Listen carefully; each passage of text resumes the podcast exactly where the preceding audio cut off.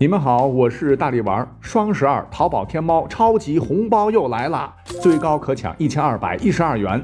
那听到节目的小伙伴，截止到二零二零年十二月十二日的二十三点五十九分五十九秒，每天可以从天猫、淘宝的 App 搜索框输入“肯定中中中”，我设置的哈，“肯定中中中”这五个字儿啊，就可以参与抽奖。首次活动必中现金，我方才试了一下，中了两元。有朋友也说中了几毛的。呃，但是官方最高是一千二百一十二元哈，各位可以试试手气吧。一天呢三次机会，那万一中了呢？哈哈，别忘了红包十二月十二日始，买啥都行。人类在大自然面前永远是脆弱的，漫漫长河中，无数征伐、朝代更迭、家国命运，或许只是因为一场雨、一阵风、一次雾、一场地震等天灾。走向结束，开启新的篇章，改写着历史的走向。古时候自然科学较为匮乏，古人往往称之为天意。那天意乎，人意乎，人不可胜天乎？今天呢，咱们就结合着我们大历史群三十三群的一位热心听友小金同学投稿的有关于五都大地震影响三国格局的内容，我们稍微扩充一下。好好聊聊古代天灾，真能成为历史的拐点吗？我们先从公元前二百零一年发生的一场差点改天换地的大战讲起。一年前，也就是公元前二百零二年，项羽乌江自刎后，刘邦在韩信、英布等人的劝谏之下（打引号的劝谏），是受命于天，登基即位，开创了汉朝。刘邦继位之后，按照之前的约定，出力最多的几位异姓将领，如韩信、韩王信、英布、彭越、臧荼等人，欣然受封，割据一方。其中呢，和韩信一字之差的韩王信，起初被封到了颍川一带，离长安很近，处于中原腹地。其实啊，这个韩王信他也叫韩信，哈，是战国时期韩襄王姬苍庶孙。为避免和同名的大军事家淮阴侯韩信相混，史书多称为韩王信。刘邦其实心里头很不高兴，封这么多王，当时的承诺实在是没有办法不兑现。可是呢，自个儿登基之后，江山都是我老刘家的，分给外人，他们未必和我一条心呐。日后如若这些家伙反了，岂不是我的下场跟秦子婴一样？尤其是这个韩王信离我这么近，拥兵自重，我榻上可睡不安稳呐。于是呢，在刚封王没些日子，刘邦就找了防御匈奴、拱卫国家之名啊，将其封地呢改封到了当时和强大的冒毒单于分庭抗礼的太原郡，国都呢定在了马邑，这个地方就是今天的山西朔州市，乃兵家必争之地的战略要冲。刘邦的后代汉武帝刘彻当年大胆采用马邑之谋，如若不是出了个汉奸，那匈奴主力恐怕会在这里被一网打尽，汉匈战争也不会旷日持久，打半个多世纪。哈，这是后话。公元前二百零一年，冒毒单于知道中原战火刚刚平息，实力尚弱，便数次派兵进犯韩王信，烧杀掳掠，无恶不作。匈奴骑兵机动性很强啊，又得到了先进的中原冶炼技术，战斗力直接暴增。韩王信多步兵抵挡不住，败多胜少，被迫和匈奴求和。但刘邦得知前线惨败的消息，不派兵支援不说，反而疑心韩王信与匈奴勾结，故意打败仗。便震怒之下写了一封措辞严厉的信，大骂韩王信，说：“韩王信，你是不是勾结外贼呀？啊，小心我处理你！”韩王信内心当时十分的恐惧，因为没两天前刘邦刚处理到燕王臧荼，他思前想后，哎，竟然真的谋反了，主动献出了马邑，约定共同攻打汉朝。刘邦接到消息以后，勃然大怒，果真马？跟我预料的一模一样。是调集全国精锐三十二万大军，不顾五十多岁的龙体啊，是御驾亲征，准备荡平叛乱，顺道呢给匈奴一个大大的教训。刚开始汉军气势如虹，接连打了几个胜仗，刘邦也是豪气万丈啊！你看看项羽几十万大军都被我一招消灭，我汉军逢战必胜，天下无敌。于是不顾前哨探军担心前有埋伏的劝阻，一意孤行，要乘胜追击。可他哪里知道，他所看到的沿途匈奴兵都年老弱小，随行马匹也都骨瘦嶙峋。实际上，这都是默毒的奸计。他故意将精锐士兵、肥壮牛马都隐藏起来，导致刘邦误判形势。结果当然是刘邦悲剧了。刘邦和他的牵头部队皆为轻骑兵，大概是五万多人，被突然冲出来的五十万匈奴精锐骑兵团团围在白登山上，而他的主力部队步兵根本没有办法几天之内赶到此处。刘邦形势危矣呀！虽说汉军将士人马处于绝对的劣势，但为了保护皇上，不惜以命相搏。双方攻防大战，血战了七天七夜。匈奴并未完全攻占此城，可这时汉军禁不住轮番战斗，已经相当疲惫，越战人马越少，渐渐是抵挡不住。更要命的是，军粮也快吃完了，天降大雪，饥寒交迫，刘邦危在旦夕。此时请注意，有些正史所载，又是陈平关键时刻不掉链子啊！他得知默毒单于对于新得的胭脂。也就是他的宠妃吧，十分的宠爱，朝夕不离。于是向刘邦献计，派遣使臣向胭脂献上许多的金银珠宝。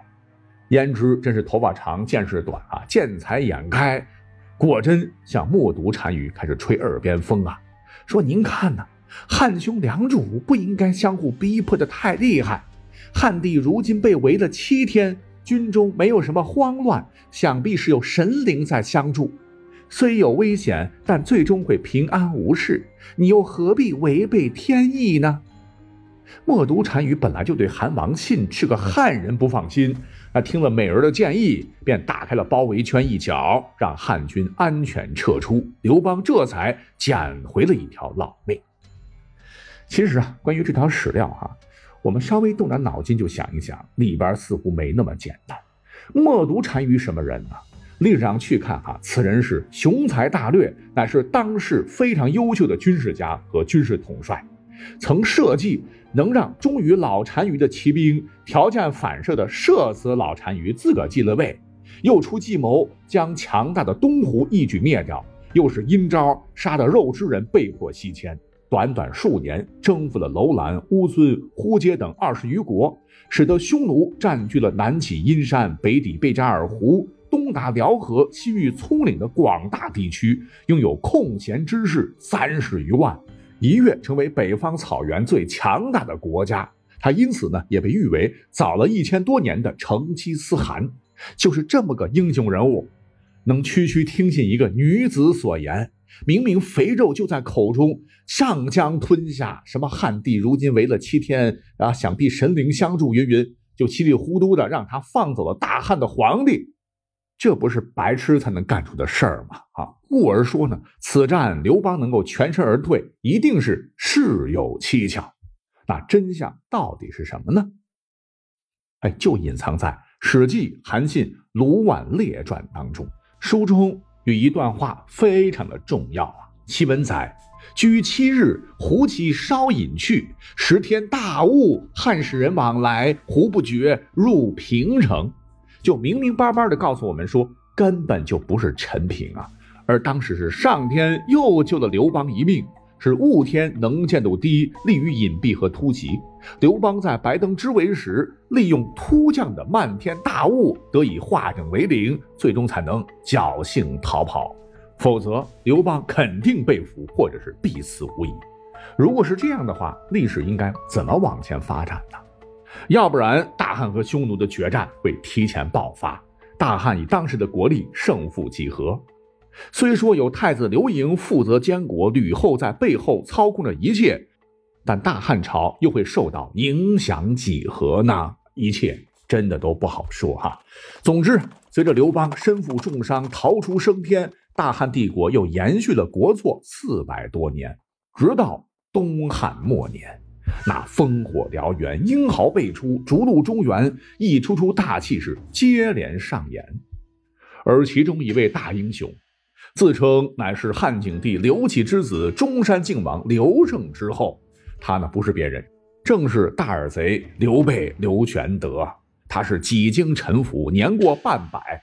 在颠沛流离的日子过得够够的情况下，终于是得了汉中，据益州，占荆州部分，称帝为王，建立了蜀汉政权。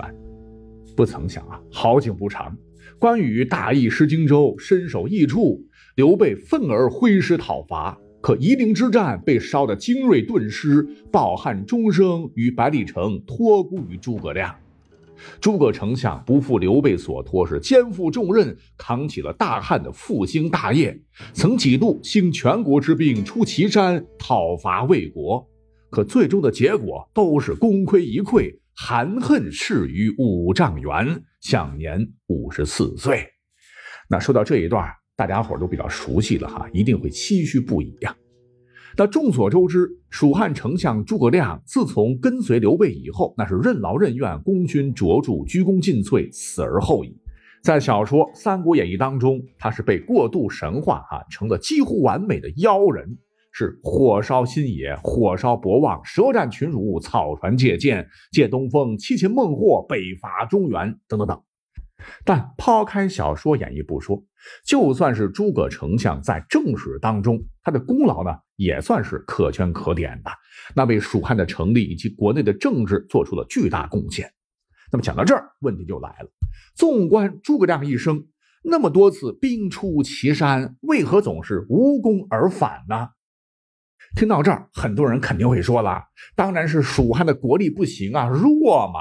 你想想。蜀汉也就拥有益州之地，虽然四川那旮瘩有天险，天府之国，面积其实也不算小，可无奈地广人稀，劳动力、兵力、经济发展明显不如北方的曹魏政权呐。还有呢，很多历史爱好者总会拿韩信收复关中与诸葛亮历史北伐做比较。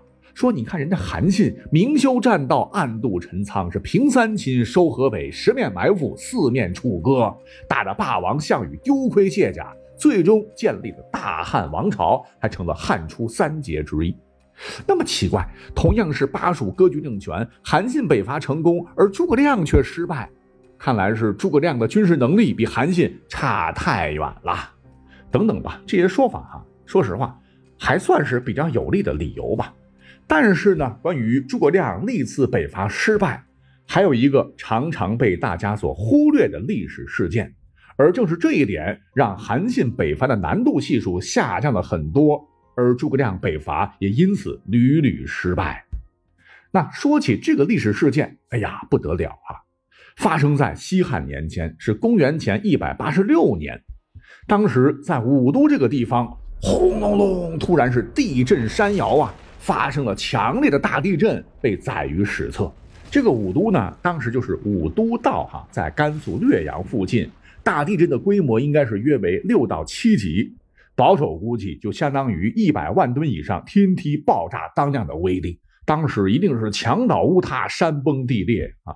而且这个余震呢，从年初一直持续到八月才停止。据记载。这次五都大地震死亡人数为七百六十人，因为当时那个地方呢是地广人稀吧。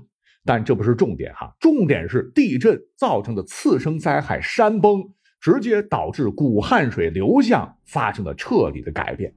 自此之后呢，古汉水全部汇入了嘉陵江。我如果这么说的话，大家可能没有一个直观的概念哈，我就再做一下稍微的解释哈。这条古汉水呢被拦腰截断，一分为二。向南的一支改称西汉水，并成为了嘉陵江的上游，而向东的一支呢，称作东汉水，后又恢复了汉水之名，也就是我们今天所称的汉水。那要知道，这场地震发生之前，如果是向北用兵，直接沿着古汉水北上就可以了。当年韩信是明修栈道，暗度陈仓，一举拿下了关中。其实出兵走的就是水路，后勤补给也是通过水路运达。大大节省了韩信北伐军的成本呢。可就在短短的二十多年之后，正是这一场不为今人所记起的武都大地震，直接让古汉水改了道，从而让割据四川的蜀汉政权想要再进入中原腹地，对不起，你不是易守难攻吗？啊，现在你想主动出击，哈哈，也只能靠着两条腿或者骡马啊，越过蜿蜒陡峭的栈道，艰难跋涉，才能顺利到达目的地。哎，这就和当年的韩信是完全相反了。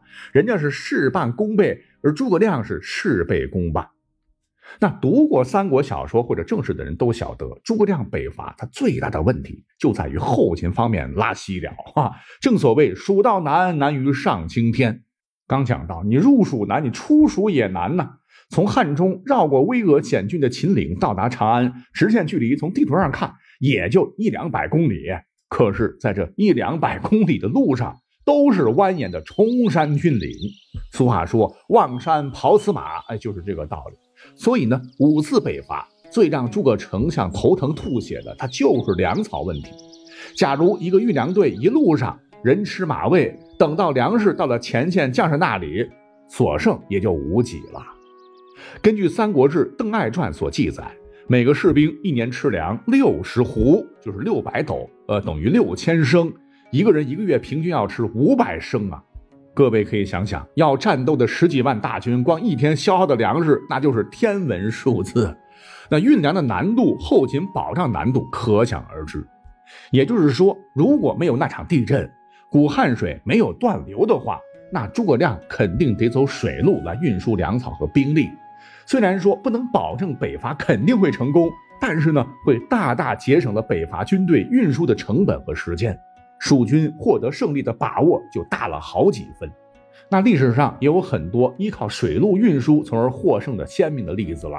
除了刚讲到的韩信出汉中平三秦，晋国的水军就是从三峡沿长江水路东进，不费吹灰之力就一举拿下了偏安一隅的东吴政权。可见，古代打仗对于顺流直下的一方来说，无论是行军还是后勤的粮食运输，水路的重要性可见一斑。要不然也不会有唐代诗人的诗嘛，“轻舟已过万重山”，还有什么“千里江陵一日还”啊，就阐述了水路古代对于交通的重要性。故而经我这么一总结，那诸葛亮北伐接连失败，就是打到最后没有粮食了，蜀军是被迫撤退。那诸葛丞相纵有惊天伟地之才，也没法变出大军需要的巨多的粮草，其失败从这个角度讲早已。注定。